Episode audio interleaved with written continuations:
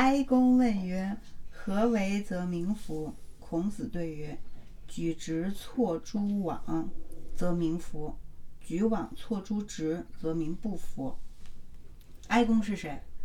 哀公是鲁哀公，当时鲁国的国君，嗯，也是一个养尊处优的人。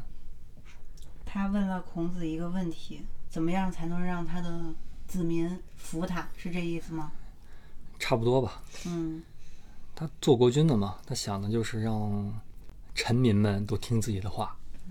一般做管理的不都这样吗？喜欢人家顺着自己，但是事实却事与愿违。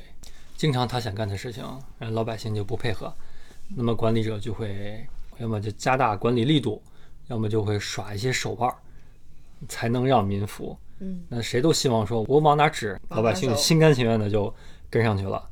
你看，这是国君的心愿啊，他就问孔子，孔子直接就给他把底牌给撩了。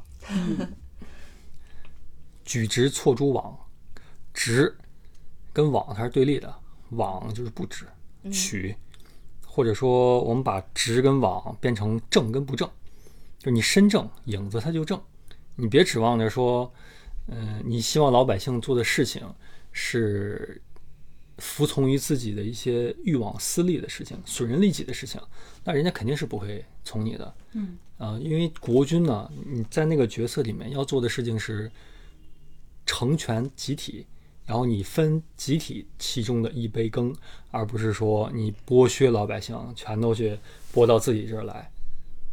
所以举直错诸枉，直是什么？枉是什么？直就好比是天理，枉呢？枉可以说就是妄假的东西，直就是真的东西。直于什么？是直于道，就跟道是笔直的，就意思就是它是顺从于道的。但这个所谓的道呢，它又会有呃天道的部分、人道的部分。天道部分就这个这个世界的一些法则，然后人道呢，就是人与人之间的关系是怎么能够达成善性的循环。因为我们跟不同人之间的交互，有可能我们是在积累这份关系，也可能是在破坏这份关系的。嗯那就是在于你是对人家好，还是说在对立人家的。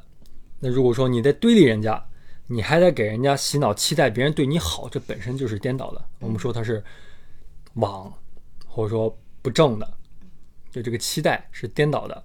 所以呢，孔子要就告诉哀公说，你想让民服你，你就要自己做到国君该做的东西，爱民如子，公正无私。当然他没有做啊，孔孔子的治国理念，当年有国君问我，他说就那么八个字嘛：君君臣臣父父子子。君就做个君该做的样子，那臣你就做臣该做的样子。举直错诸枉，就是说，可不可以理解为顺应天道？君君这两个字就全包括在里面了。嗯君，什么是一个君该做的事情？嗯，当然，它这个再展开就是一个很大的课题。比如当年魏征给唐太宗，嗯、写过一本书《群书治要》，里面就讲了君该具备的特质好多，什么明辨啊，什么不不偏听啊等等的。然后臣该具备的特质是哪些？他就把分门别类以后，把古代所有的这些典故例子都放在里面，是个标尺，时时警醒自己如何做一个明君。嗯，这是唐太宗曾经做过的事情。所以呢，孔子就把精髓提出来了：军你就做军该做的事情。再说这个直跟网，举一个例子啊，夏天天热，冬天天冷，很正常吧？嗯那假如说冬天天冷的时候，那国军他跟老百姓说：“你把你们生火的柴火一半儿都给我交上来，就类似于这个变相的抽税一样。”他跟老百姓说：“其实冬天没有那么冷。”好的，这种洗脑的方式，它可以达到。那你可以说这就是网，因为天道它就是该冷的。像那个指鹿为马也是一样的，你赵高指鹿为马，他就是个鹿，你非说什么？嗯，那人家表面都顺着你，但是心里人知道是啥，就这东西长不了的。就这种网的东西要维持，需要靠强压去压的。一旦你这个压不住了，它马上就反弹了。当年秦国那么快灭亡，也是因为这样。他的那些举措，其实都是让老百姓的生活变得越来越艰难。嗯，他就属于举网错诸之。对他用他的军队苛政，让那样的制度维持了十几年，老百姓已经民生凋敝了。秦始皇一死，马上天下四处全都造反了，从贵族到平民都开始了。这个网，你看它是弯的，啪，它就弹直了。但如果你一开始就是行直道的话，他就不会。就不会，老百姓就是顺从的，你不用去拿手摁着人家头，让人家去服你，他自然就是服的。所以哀公后来听了孔子说的吗？你肯定没有啊，好的，不然他能叫哀公吗？是吗？是吗。谥号里面就包含了，嗯，后世对这个国君的一生的概括。你像一说叫什么文公啊，这种他都是好的谥号。文公可不可以理解为法治比较好，然后大家就很安安静静的在生活？武功就是打仗打的胜仗比较多。类似有专门的经典上面写着这些谥号都意味着什么。一般叫哀的都活得比较憋屈。嗯这个哀公呢，最后被赶出鲁国了，啊，在外面流浪回不来。那是值得哀然后。鲁国好多年是没有国君的。那鲁国怎么样的生活呢？鲁国一直以来的执政都不是国君，是三桓，也就是下一节我们要讲的那个季康子季氏，就是鲁国的第一执政大夫。那时候全天下的一个局面是诸侯架空天子，大夫架空诸侯，底下的这些大臣们又架空大夫，一层一层的。所以到后来以后才有的所谓的战国。战国时代很多的那些掌权者都不是过去的诸侯，他们就是草根创业成功了吗？跟诸侯比，他们算草根，但是跟真正草根比，人家又是贵族，只不过他们可以算是旁支的贵族，但是在礼的体系里面，他们就不应该那么去做。但是他们靠自己的兵权呀、政治势力啊，去跨越了那个礼制，得到了他本不该拥有的东西，然后还变成一个普遍的现象。啊，所以孔子当时概括叫礼崩乐坏，谁力量大，谁权谋高，那谁就是人上人。这意思就是大家都可以乱来了，谁拳头硬就听谁的。那这本身这种拳头说话，它就是乱世才会有的一种结果。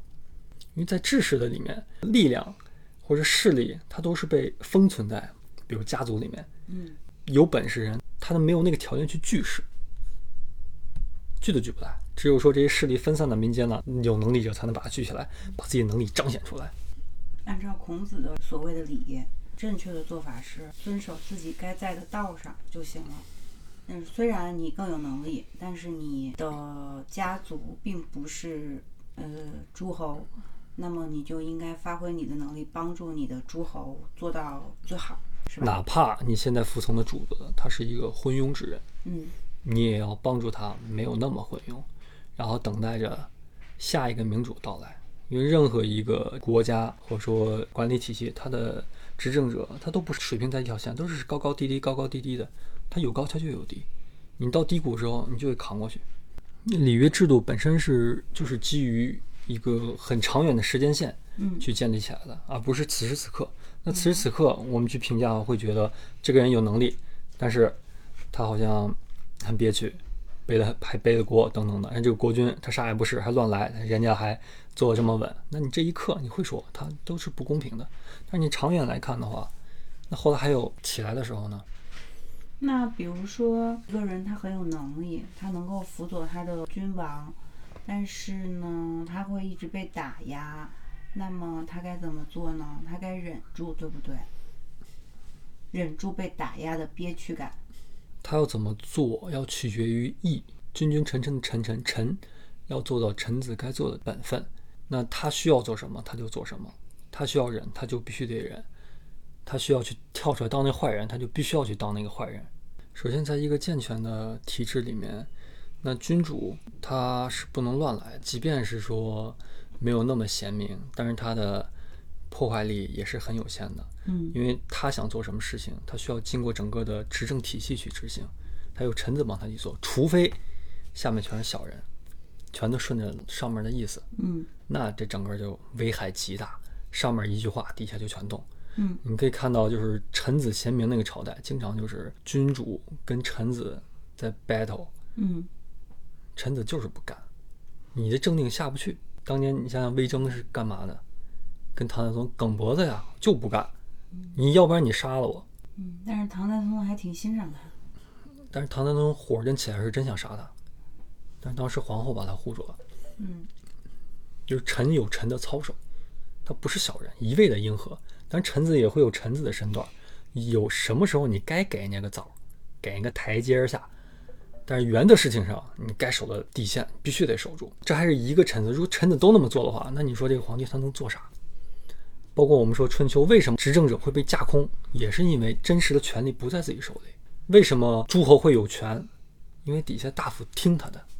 周天子为什么有权？因为诸侯听他的。只要诸侯不听这个天子的，他就是空架子。